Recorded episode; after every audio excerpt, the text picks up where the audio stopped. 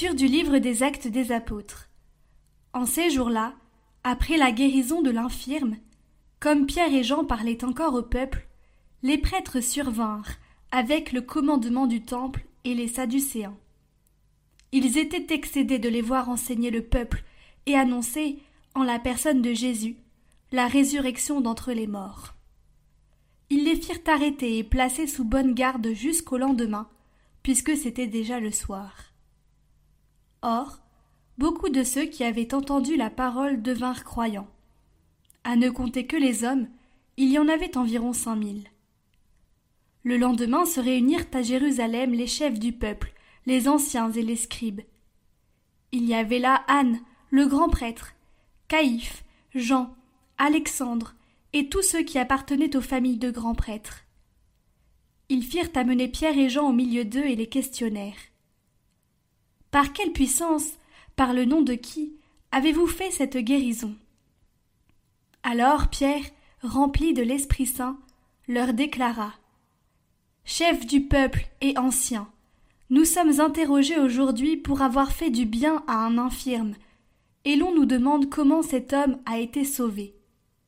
Sachez-le donc, vous tous, ainsi que tout le peuple d'Israël.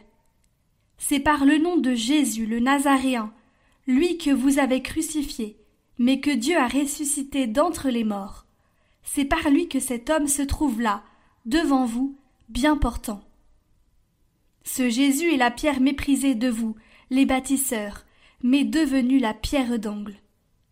En nul autre que lui, il n'y a de salut, car sous le ciel, aucun autre nom n'est donné aux hommes qui puisse nous sauver.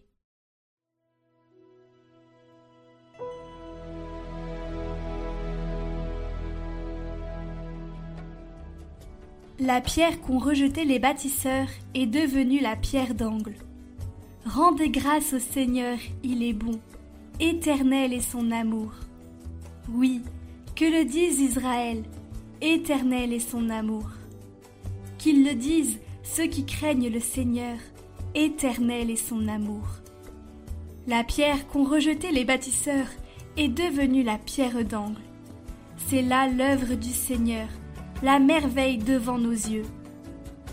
Voici le jour que fit le Seigneur, qu'il soit pour nous jour de fête et de joie. Donne, Seigneur, donne le salut. Donne, Seigneur, donne la victoire.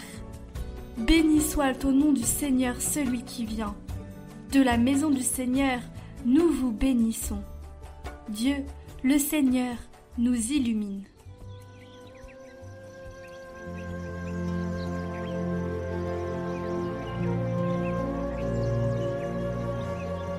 Évangile de Jésus-Christ selon Saint Jean. En ce temps-là, Jésus se manifesta encore aux disciples sur le bord de la mer de Tibériade, et voici comment. Il y avait là ensemble Simon-Pierre, avec Thomas, appelé Didyme, c'est-à-dire jumeau, Nathanaël de Cana de Galilée, les fils de Zébédée, et deux autres de ses disciples. Simon-Pierre leur dit, Je m'en vais à la pêche. Ils lui répondent, nous aussi, nous allons avec toi. Ils partirent et montèrent dans la barque. Or, cette nuit-là, ils ne prirent rien. Au lever du jour, Jésus se tenait sur le rivage, mais les disciples ne savaient pas que c'était lui. Jésus leur dit, Les enfants, auriez-vous quelque chose à manger? Ils lui répondirent, Non. Il leur dit, Jetez le filet à droite de la barque, et vous trouverez. Ils jetèrent donc le filet, et cette fois ils n'arrivaient pas à le tirer tellement il y avait de poissons. Alors le disciple que Jésus aimait dit à Pierre, C'est le Seigneur.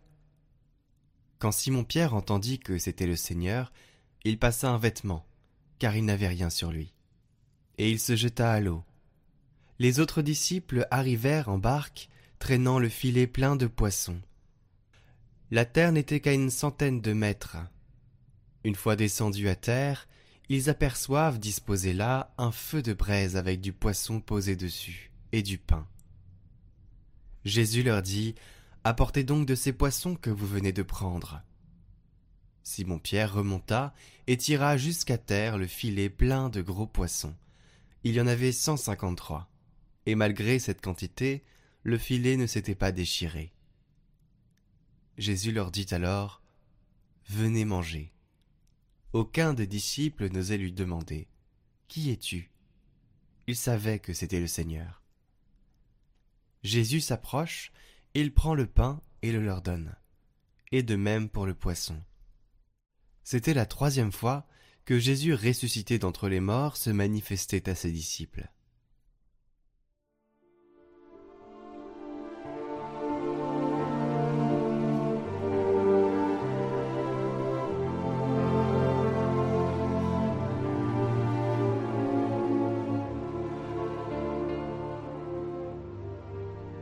Dans cette exclamation, C'est le Seigneur, se trouve tout l'enthousiasme pascal, plein de joie et d'émerveillement, qui entre fortement en contraste avec l'égarement, le désarroi, le sentiment d'impuissance qui s'était accumulé dans l'âme des disciples. La présence de Jésus ressuscité transforme chaque chose, l'obscurité est vaincue par la lumière, le travail inutile devient à nouveau fructueux et prometteur le sentiment de fatigue et d'abandon laisse place à un nouvel élan et à la certitude qu'il est avec nous. Depuis lors, ces mêmes sentiments animent l'Église, la communauté du ressuscité. Nous sommes tous la communauté du ressuscité.